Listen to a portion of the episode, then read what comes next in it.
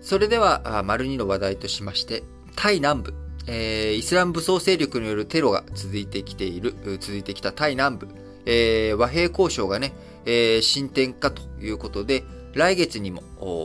独立派自治権に照準を当てた形で、えー、交渉を進んでいくのかどうかというような話、えー、こちらが、ね、日経新聞の、えー、何面だこれ、4面、国際面のところに、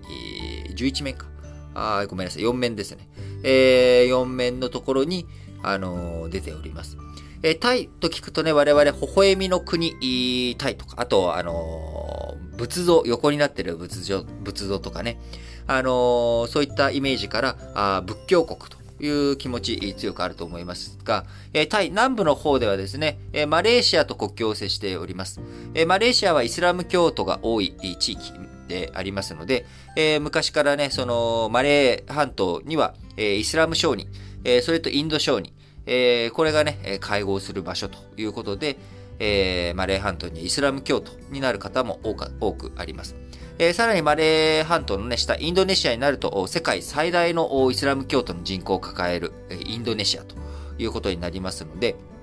えー、このマレー半島のマレーシアと、えー、タイ南部、えー、この国境付近のところについては、イスラム過激派、えー、タイから独立、仏教国であるタイから独立して、えー、マレーシアと、一緒になろう。あるいは、自分たちがね、イスラム教国として、イスラム教徒を優先した国づくりができるように独立したいというような、まあ、こういったことから、え、タイに対する、タイ国に対する、え、反乱というかですね、テロ行為、え、まあ、こういったことが行われていました。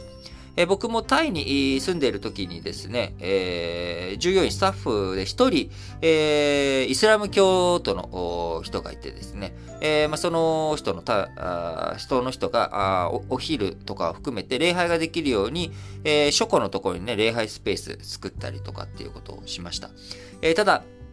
なんでしょうね、他のインドネシアとかマレーシアとかと比べれば、やっぱりその、イスラム教徒の平常をのね、暮らしの中、タイ社会全体の中での、やっぱポジションというか場所っていうのは、まあ、片隅に追いやられてると言ったらあれですけれども、やっぱりまあ、こう、マジョリティにはなっていないということから、えー、マレーシア、南のマレーシアとの国境沿いであるソンクラー県、パタニー県、ナラティワート県、ヤラー県、えー、この4県についてはですね、あのー、マレーシアとの国境付近にあるところについては、え、分離独立、まあ、こういった要求からあ暴力的な行動が取られていたということになります。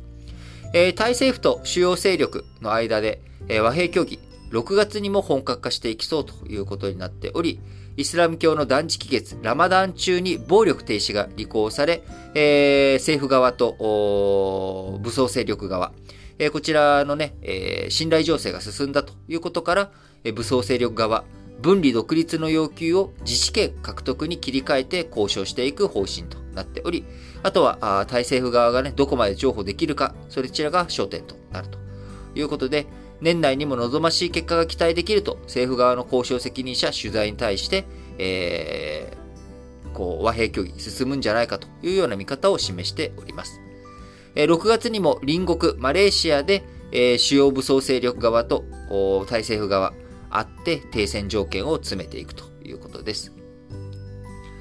タイ当局、仏教徒への銃撃やテロを繰り返してきた、あその武装勢力側に対してですねえ、しっかりと対応を進めていってほしいということではありますが、タイ仏教徒が人口の9割を占め、えー、占めておりますけれども、この南部4県についてはですね、イスラム教徒が9割、え、もともと交易で栄えたイスラム王国でしたが、えー、18世紀に、え、シャムが征服、1963年の旧英領マレーシアの独立を機に分離独立機運が高まったということです。えー、2004年にタクシン政権、強引な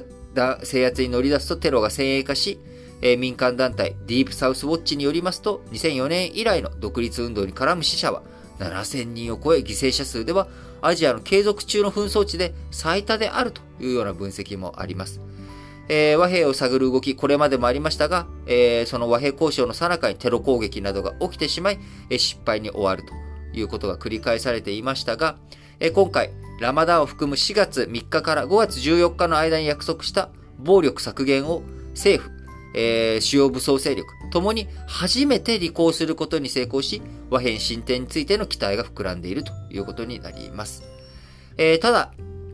今回ね、えー、政府と主要武装勢力との間で交渉がね、進展したとしても、えー、その主要武装勢力以外の勢力もあり、え、互いに主導権争いをしている中、あ一つのところとね、政府があ交渉合意して、本当に、平和、安全が、和平が訪れるのかどうかというところは不透明な部分もあります。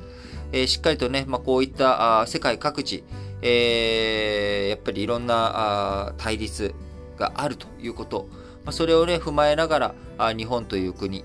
世界とどういうふうに向き合っていくのか、付き合っていくべきなのかということをね、検討して考えていく、えー、一つになればいいなと思ってご紹介しました。